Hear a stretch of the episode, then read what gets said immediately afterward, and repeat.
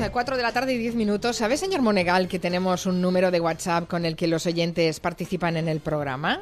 No sé si lo Ah. sabía usted. Es el, Bueno, sí. Es el 638-442081. Bueno, pues que sepa que dejaron una consulta para usted. Hola, un saludo para todos. Quiero, por favor, que el señor Monegal mañana que explique lo de la serie Reinos de Televisión Española y, por favor, que me ilumine sobre por qué ha emitido televisión otra vez. Cuéntame, después de toda la polémica y el escándalo que hubo con los dos protagonistas. Muchas gracias. Pues eh, por alusiones, señor Monegal, se lo pide directamente que... que Vayamos por partes, Vamos vayamos por partes. Reinas. A ver, sobre Reinas planea una especie de problema añadido que es José Luis Moreno. Eso yo he visto algunos comentarios de estimables colegas en donde hay una especie de prejuicio de decir, hombre, Televisión Española otra vez contrata a Moreno. Porque esto es una serie producida y dirigida por el propio Moreno, que ha tenido, ya le conté ayer, que ha tenido que hacer una martingala legal, pero una martingala, porque como debe dinero a Hacienda y Televisión Española tiene en sus estatutos que no puede contratar a ningún, productor que sea deudor de Hacienda, ha tenido que hacer una especie de martingala y subcontratar otra empresa que es la que contrata Televisión Española, etcétera, etcétera, etcétera. Esto añadido a que el personaje mm, tiene una historia televisiva realmente realmente oscura y Discutible. y discutible de espectáculos muy cutres y muy caros y demás, pues eso ha conformado ahora yo me he mirado Reinas y francamente francamente encuentro que es una serie histórica muy bien hecha. Olvidémonos de Moreno. Hombre, yo le reprocho que después de Reinas, cuando acabó el primer capítulo, hacen una especie de spin-off, de making of, cómo se hizo y tal, y allí es un festival moreno. Moreno sentado en una silla contando, mírenlo, mírenlo, Moreno circulando por allí, Moreno cada vez que una actriz la estaba maquillando, Moreno al lado. Es decir, bueno, podría haberse ahorrado este protagonismo, lo que pasa es que no puede más, no puede más, se va Ten- con él. teniendo en cuenta esa, esa trampa, mm, aprovechando Pero eso que es hay el la ley, sí. ya, ya, ya, eh, quizá podría haber pasado un poco más discretamente, ¿no? Exacto, Mm, porque, exacto. claro, sobre eh, todo en el este spin-off de después. Ahora, visto el capítulo, a ver, esto se ha producido en Inglaterra con en versión original inglesa con actores el 80% son ingleses, excepto el que hace de Felipe II que es gallego. Lo demás la que hace de se, se trata, a ver, mm, rápidamente. Se ha rodado en inglés, además. Se ha rodado en inglés y se trata de esas dos apasionantes criaturas de- del año 1650 y siguientes que son la reina de Inglaterra, Isabel I de Inglaterra y la María Estuardo, Mary Stuart, la reina de Escocia, que además son primas, pero hay entre ellas una rivalidad tremenda, ¿no? tremenda. Entonces, y bueno, y, y como telón de fondo, el gran Felipe II, el rey que tenía dominios en los que no se ponía el sol, que está a la espera de a ver quién de las dos, ¿verdad?, se lleva el gato al agua para captar el tema, para preparar a todavía un imperio mucho más grande, Felipe II, captato a cualquiera de los dos. Esto se lo sabe muy bien Juan Adrián Sens, esta parte de la historia.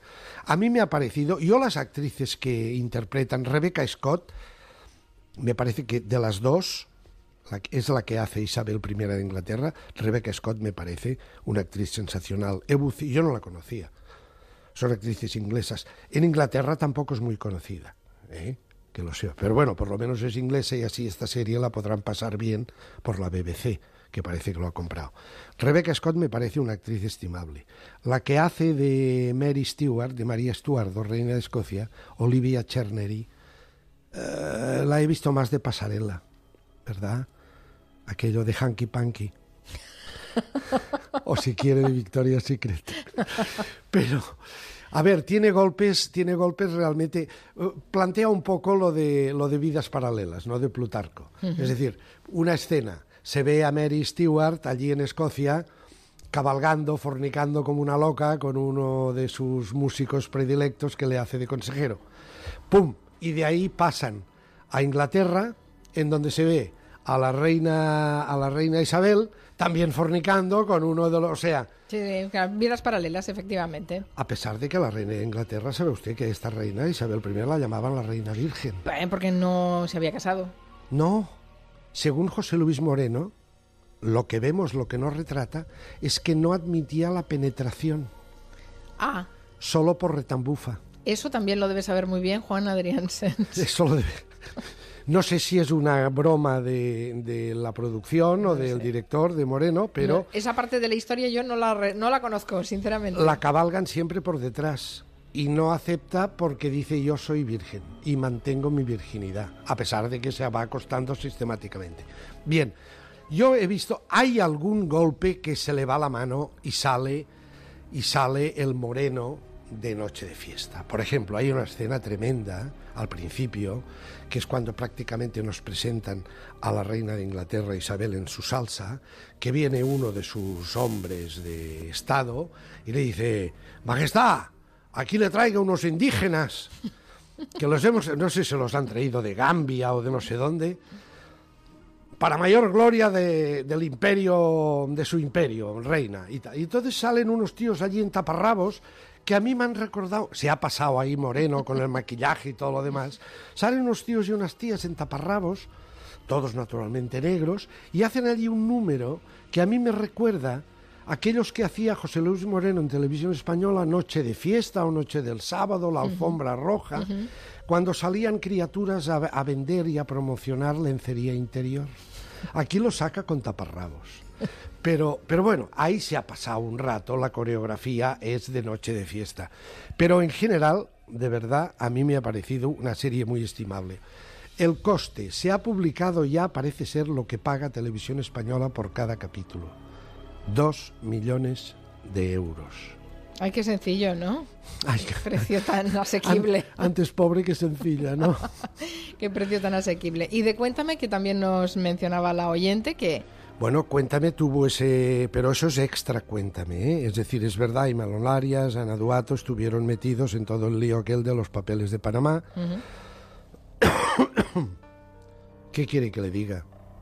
Mm, no sé, no he visto publicado exactamente cuál es el delito exacto de Imanol Arias y de Ana Duato. en cualquier caso tendrá que juzgarse. En cualquier caso tendrá que juzgarse. Y además también el productor de la serie, Bernadó, que es el marido de Ana Duato. Ah, a mí, mm, yo si tengo que analizar eh, el Cuéntame, lo hago por los contenidos más que por mm, estigmatizar a un actor como Imanol Arias. Quizás soy parcial, no lo sé, pero no quiero estigmatizarlo en este sentido la serie em, parece que recobra en esta temporada, recobra aquel origen de la que empezó, como la que empezó, que es que todos los grandes sucesos que pasaban en España se intersectaban en la vida normal de la familia Alcántara. Cuando borraron, cuando hicieron el, el atentado y voló Carrero Blanco, ellos estaban allí. Cuando, es decir, todos los grandes sucesos, eh, los- esta era la gracia de la serie, parece que la están recuperando un poco, porque hubo un tiempo, tiempo atrás, seri- eh, eh, temporadas anteriores, en que Cuéntame era más bien ya un solo culebrón de una familia. Hacía tiempo que no utilizaba la palabra intersecta. la Intersectar. echábamos de menos ya. Otra intersectada ayer por la noche, Brevemente, señor Monegal. Aida Nizar. Ah, sí, la, han pusieron en metido- Gran Hermano, ¿no? La han metido en Gran Hermano VIP.